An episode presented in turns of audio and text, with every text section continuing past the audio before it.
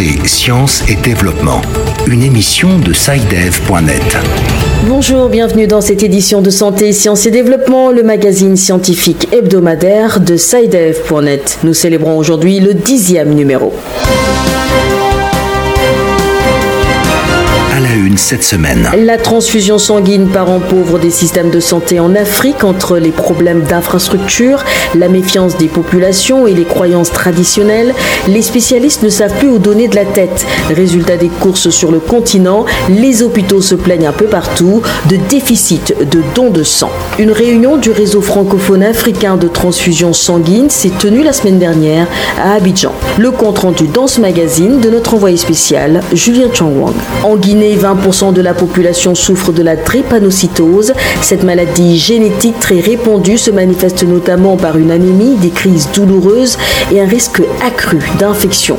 La population déplore l'insuffisance du soutien des pouvoirs publics. En Afrique, la crise a favorisé l'émergence de nouveaux moyens de transport, notamment les taxis-motos. Problème, ces taxis à deux roues provoquent des pics de pollution sans précédent.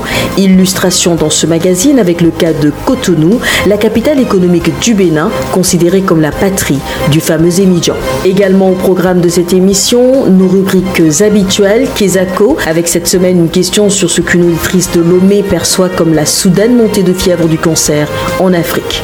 Et puis l'agenda scientifique de la semaine prochaine en toute fin d'édition avec Bilal Taïrou.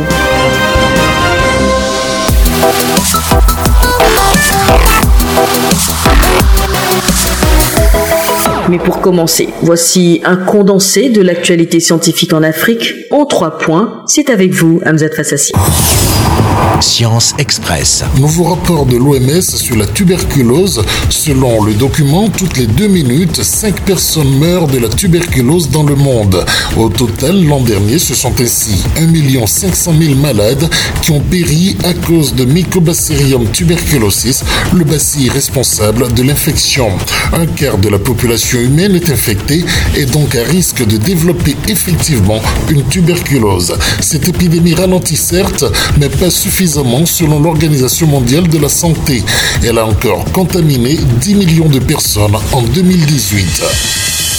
Le Parlement sud-africain débat ce mois-ci du projet de loi sur l'assurance maladie nationale, un plan de soins de santé universel qui, selon ses partisans, rétablira la justice et l'égalité dans le système de soins de santé de ce pays profondément inégalitaire.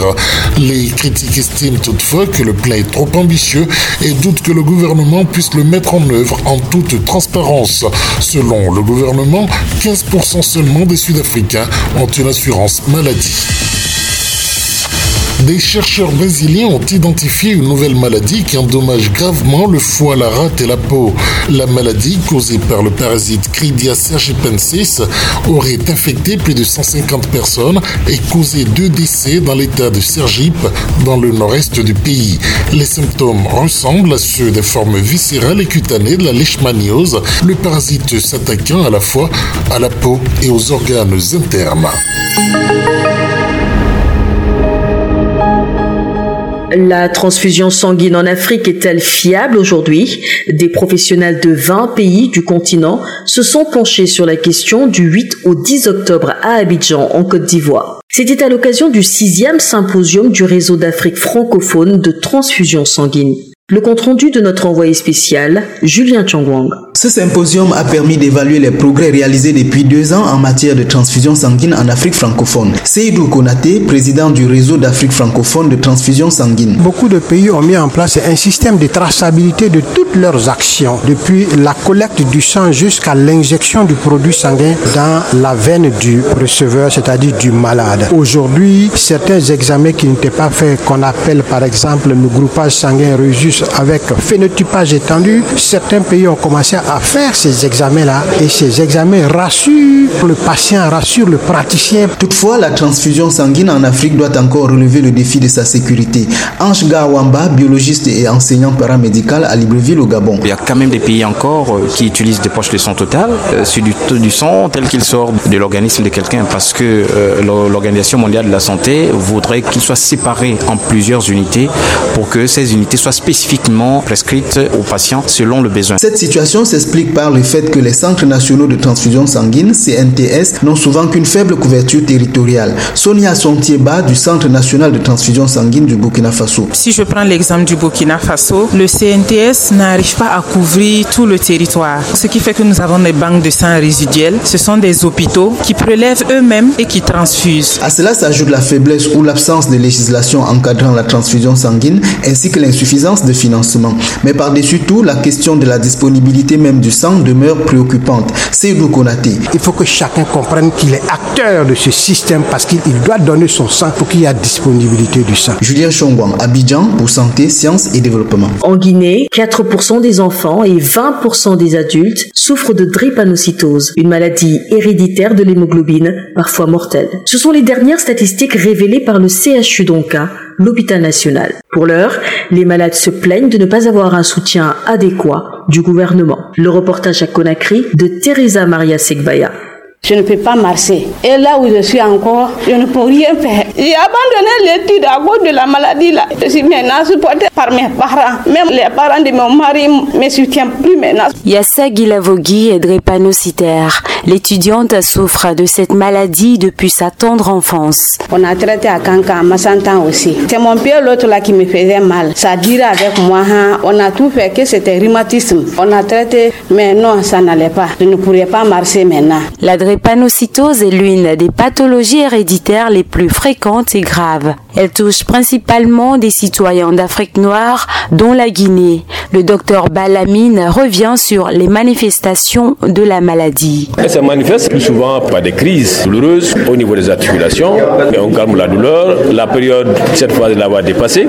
Cette douleur est liée à quoi? Du fait que le vaisseau est bouché. Il n'a plus de sang. Selon le docteur Balamine, le malade perd sa mobilité une fois que son mal atteint un stade avancé. Nous, nous intervenons pas au niveau de la rate ou bien au niveau de l'anémie. Nous, nous intervenons à partir du moment où il y a une destruction de la hanche. Comme les gens viennent tardivement consulter, ils viennent toujours à la phase terminale. Donc, il n'y a pas un autre moyen, il faut remplacer la hanche. Donc, créer une hanche artificielle. Si jamais on n'intervient pas à la phase coxarthrose, lorsque ça évolue, il y a une structure de l'os. La hanche va être bloquée. Et si la hanche est bloquée dans cette position-là, plus souvent ça atteint aussi de façon bilatérale. Et si la hanche est bloquée dans cette position, ça veut dire quoi? La femme ne peut plus écarter. Donc, elle ne peut pas se marier. Même si c'est mariée, elle ne peut pas faire des enfants. Comment prévenir alors la drépanocytose? Le docteur Kamara Amadou Yalan conseille. La prise en charge de ces patients passe par la prévention. Si on peut éviter cette maladie, c'est la meilleure des options et elle passe par le dépistage, c'est-à-dire euh, des examens prénuptiaux, savoir est-ce que je suis porteur sain,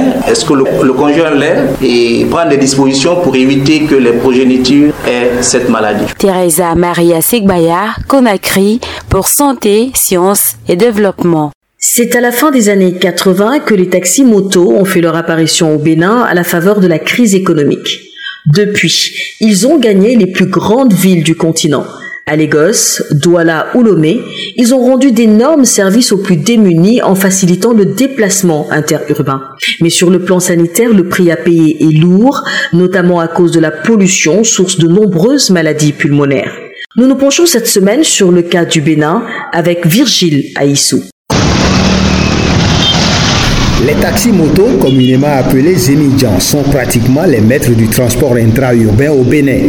À Cotonou, par exemple, ils sont près de 300 000 à pavoiser la ville de leur blouse jaune, tout autant qu'ils y contribuent à la pollution de l'air. Sans mentir, ce que, ce que nous respirons vraiment, c'est nos propres déchets nous respirons. Tu peux faire deux mois sans réviser là, et ça va polluer. Au ministère en charge de l'environnement et du cadre de vie, le sujet préoccupe. Bertin Dossabossou, directeur de la gestion des pollutions et nuisances. Les émigrants, il y a un certain nombre qui ont été répertoriés, c'est-à-dire des syndicats et certains leaders. On les regroupe par zone, on leur parle de la qualité de l'air, comment il faut entretenir les motos, les véhicules à deux ou à quatre roues. Il y a des mécaniciens qui sont formés pour le réglage des moteurs parce que c'est une combustion incomplète qui est à l'origine de la libération du monoxyde de carbone qui est un gaz toxique. Malgré tout, les émigrants continuent de rouler et de polluer. Virgile Ahissou, Cotonou, Santé, Sciences et Développement.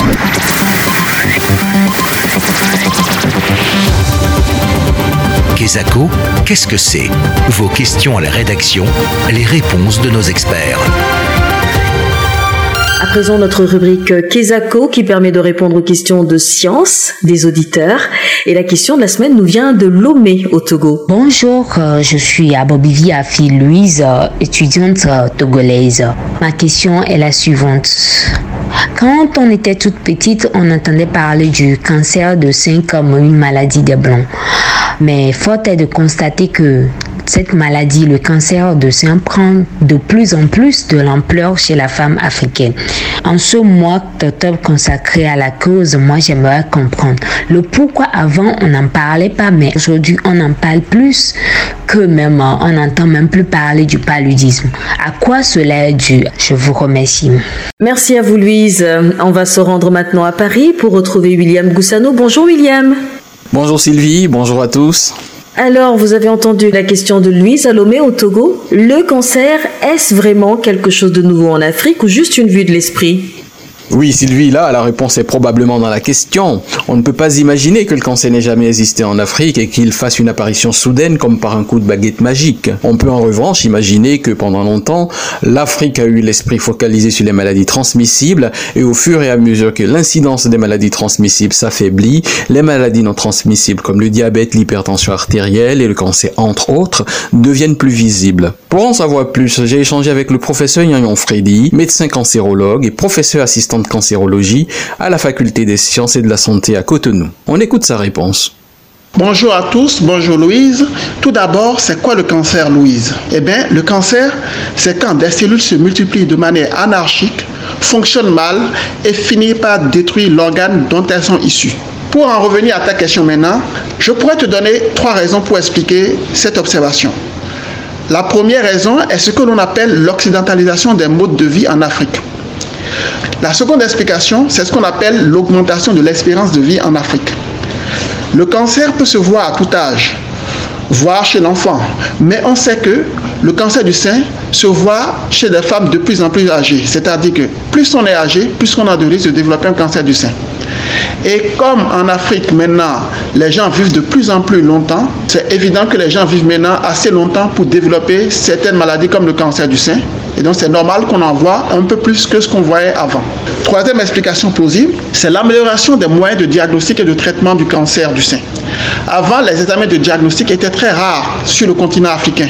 Et souvent, quand les malades avaient et les patientes avaient des problèmes de sein, on estimait que c'était de la sorcellerie, l'attente au village. Maintenant, on fait des biopsies, on fait des scanners, on fait des IRM, on fait des examens anatomopathologiques, on arrive à confirmer le diagnostic. Et donc, c'est évident qu'on a l'impression qu'il y a de plus en plus de cancers. Voilà, Sylvie, ce qu'on peut dire sur la question de cette auditrice. Je dois ajouter que chez les femmes, le cancer du sein est le cancer le plus répandu, car il représente 16% de l'ensemble des cancers. C'est pour cela que l'OMS souligne l'importance des mammographies et des dépistages précoces. Merci infiniment William. Je rappelle que vous étiez en ligne de Paris. À titre de rappel, vous aussi, si vous souhaitez poser des questions à nos experts, n'hésitez pas à nous contacter par WhatsApp au numéro suivant, plus 221 77 195 94 63 l'agenda. À présent, voici un aperçu des principaux événements scientifiques de la semaine en Afrique, un résumé proposé par Bilal Taïrou. Quelques événements à retenir pour cette semaine du 21 octobre qui est, rappelons-le, la semaine internationale du libre accès. Le colloque international Sciences ouvertes au Sud se tiendra à Dakar du 23 au 25 octobre. Un colloque qui veut débattre des enjeux et perspectives pour une nouvelle dynamique. Co-organisé par l'IRD, le CIRAD et l'Université Tchiranta Diop, l'événement fait partie des manifestations du 75e anniversaire de l'IRD. Nous avons également, et du côté d'Abidjan cette fois-ci, la 14e conférence internationale sur les TIC appliquées à l'éducation, à la formation et au développement des compétences. Ce sera tout pour cette semaine. Sylvie. Merci Bilal, c'est avec vous que prend fin cette édition de Santé, Sciences et Développement. À vous, chers auditeurs, je vous remercie de l'avoir suivi. On se donne rendez-vous pour un nouveau tour d'horizon de l'actualité de la santé, des sciences et du développement dès la semaine prochaine.